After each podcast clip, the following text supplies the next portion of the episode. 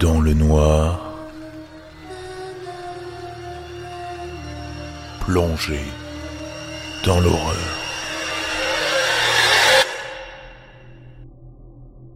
J'ai marché sur un oiseau mort en sortant de ma porte d'entrée pour aller travailler le matin.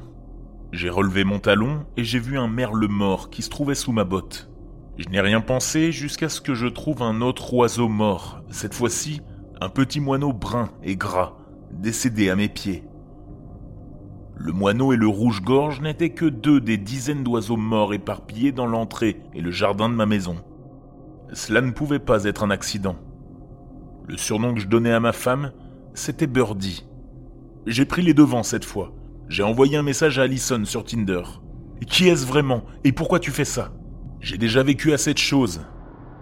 J'ai dû suer pendant la plus longue journée de travail de ma vie, sans avoir de réponse. J'étais en train de manger, en remuant mes spaghettis carbonara quand j'ai reçu ce message. L'odeur de tes carbonara me manque, et c'est bien moi. Je pourrais te dire quelque chose que seul moi sais. Allison a envoyé un autre message avant que je puisse répondre. Ta chanson secrète préférée est All Too Well de Taylor Swift. Merde. Je n'avais jamais dit ça à personne. Un autre message d'Allison avant que je puisse réfléchir davantage. Tu me manques tellement, Derry. Tu as vraiment rendu ma vie spéciale. J'ai essayé de m'accrocher. Tu étais la dernière chose à laquelle je pensais et ça me rendait heureuse. Je me suis vraiment senti aimé et je pouvais sentir ta main me tenir fort. Désolé, je n'ai pas pu survivre. Ma gorge s'est asséchée et des larmes ont coulé sur l'écran de mon téléphone alors que je lisais son message à plusieurs reprises. Ces derniers moments que nous avons partagés sur son lit à l'hôpital, le bip rythmique du moniteur cardiaque jouait encore dans ma tête. J'ai pris mon temps pour réfléchir à ce que je devais lui répondre. Maintenant que je suis heureux qu'elle ait trouvé un moyen virtuel de me contacter depuis l'au-delà? Allison, il n'y a aucun moyen de décrire correctement à quel point je suis reconnaissant pour la vie que j'ai eu la chance de partager avec toi. Je me rappelle de la façon dont je te surprenais à me regarder avec des yeux étoilés quand je traversais une pièce. La façon dont tu parles, comme si tu disais un secret à quelqu'un, même si ce n'est pas le cas. Ça me manque. Ça me manque de regarder ton reflet lors de randonnées ensoleillées. Honnêtement, je n'arrive plus à écrire. Je suis sûr que tu peux ressentir ce que je ressens. Je le sais. Parfois, j'ai l'impression que tu es toujours là, même avant ces messages. Allison a répondu si vite, juste après que j'ai envoyé le message. J'ai été là. Et quoi? Son message était à la fois étrange et attachant.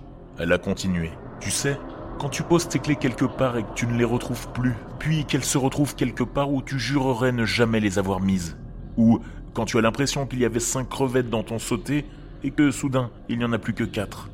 C'est à ce moment-là que j'ai réalisé que je n'avais pas allumé les lumières de la maison, mais que la nuit était presque tombée. Je suis resté assis, dans le noir, pleurant dans mes spaghettis congelés, me demandant si Allison me regardait ou si c'était juste la farce la plus cruelle au monde. Le bourdonnement d'un autre message m'a fait plonger dans le noir. Je m'éloigne, je suis désolé de t'avoir causé du chagrin. Bisous. Je suis resté là, je me sentais bien. Mais je devais faire aussi un peu de ménage. L'idée qu'Allison se cache derrière mon épaule et passe au crible tout ce qui se trouve dans notre maison a creusé un trou brûlant dans la paroi de mon estomac. J'ai pris les clés de la voiture avec mon ordinateur et je me suis garé à une épicerie proche. J'ai pris mon ordinateur et j'ai commencé à effacer tout ce que je ne voulais pas qu'Allison trouve sur mon ordinateur ou sur mon téléphone. Des vieux pornos que j'avais téléchargés au hasard, des photos de quelques aventures que j'ai eues depuis sa mort. Honnêtement, ce n'était pas grand-chose. J'étais de retour à la maison en moins de 20 minutes. Tout allait bien, jusqu'à ce que j'aille ouvrir la porte de notre chambre et que je trouve une petite paire de sous-vêtements rouges enroulés autour de la poignée. L'image de leur ancien propriétaire a brûlé dans mon esprit et a fait rougir toute ma tête en un éclair. J'ai vu la fille dans mon esprit.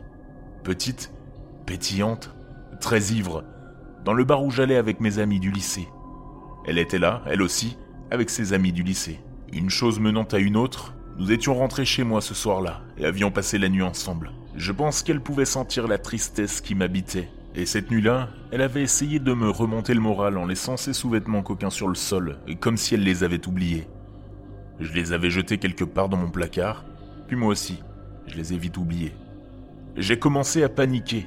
Je souhaitais lui répondre, mais j'avais l'impression de me sentir comme si j'avais avalé une bouteille entière de somnifère. Mes pensées sont devenues lentes mes paupières sont devenues lourdes.